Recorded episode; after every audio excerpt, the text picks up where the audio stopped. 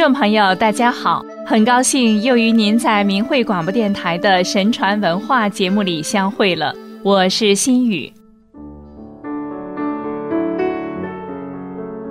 古语说：“天道无亲，常与善人。”意思是说，天道不分亲疏，对芸芸众生一视同仁，但行善向善是符合天道的。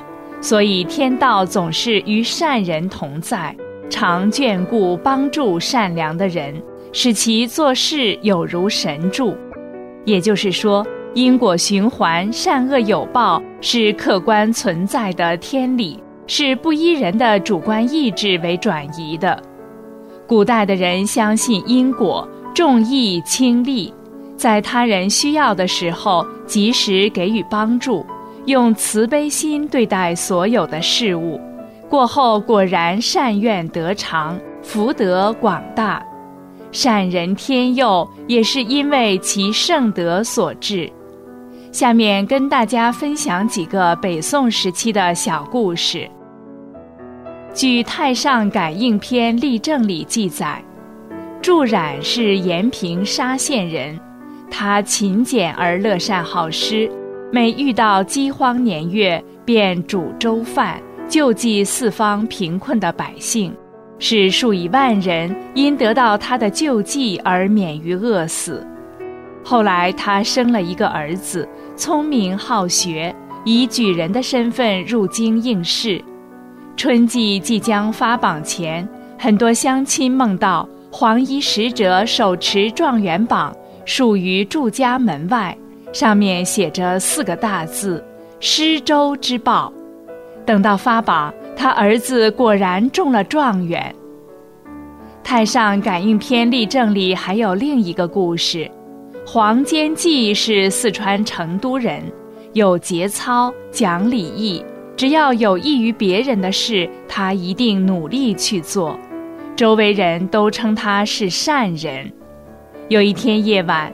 成都府的知府张勇梦到子府真君向他讲话，不久忽然有人报告说西门的黄坚济到了。只见黄坚济穿戴服金道服进入，子府真君走下台阶接见他，而且列坐在张勇的位子之上。第二天醒来后，张勇就去寻访黄坚济，找到后一看。果然和梦中所见之人一样。张勇问：“您平生做些什么善事，以致子府真君对您那么礼遇？”黄坚济回答：“开始我也没做什么善事，只有在蜀麦成熟丰收时，以三百串钱收购，等到明年禾黍尚未成熟，百姓生活艰苦时。”才照原价卖出，这对我来说毫无损失。可是百姓的危急却能得到救济和帮助，渡过难关，如此而已。张勇感叹地说：“这样看来，您果然应该在我上面。”于是命令左右官吏扶黄坚济坐在座位上，亲自对他礼拜，以答谢他对百姓的照料。黄坚济一生福寿康宁，子孙个个贤德而显贵。由西县志《林基传》讲了一个林基还珠的故事。林基是南建州人，少年时进京赶考，途经蔡州住旅店时，在客房捡到一个布囊，里面有珍贵明珠数百颗。林基问店主：“昨天什么人在此房间住过？”店主说是一个大富商，林基便交代店主说：“这是我的朋友，如果他又回来找时，可以叫他到京师上祥观道斋询问林基，千万千万不可误事。”即使这样，林基仍恐店主人忘了，又在室内写道：“某年某月某日，有南见林基假管上祥。”有故人圆珠，可相访于冠道斋。不久，富商张克于市场上要取出珠子售卖时，才发现丢了珍珠，想到我奔波数年，只选得这包珠子，今已失了，一家人如何生计？急忙沿原道寻找，一直来到客栈，听了店主转告林基的留言后，立即赶到京师找林基。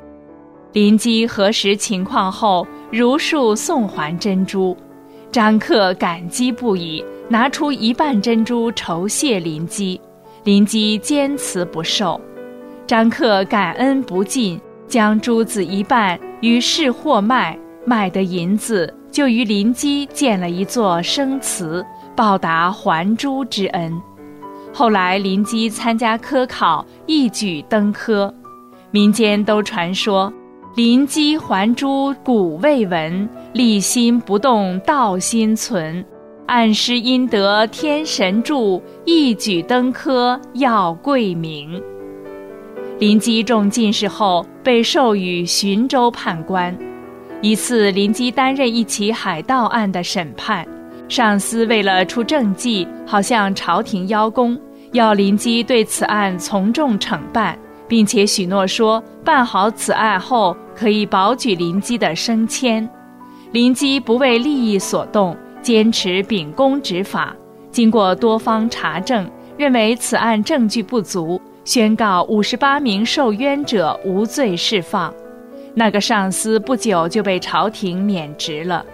林基后来位至三公，两个儿子也都做了高官。在物欲横流的社会中，有些人贪财好利，见了别人的东西都要昧着良心得到，何况是别人丢的，捡到了哪肯轻易归还本主？人们已经不知道，冥冥之中神目如电，行善积德也会改变自己的命运，真正受益的反而是自己。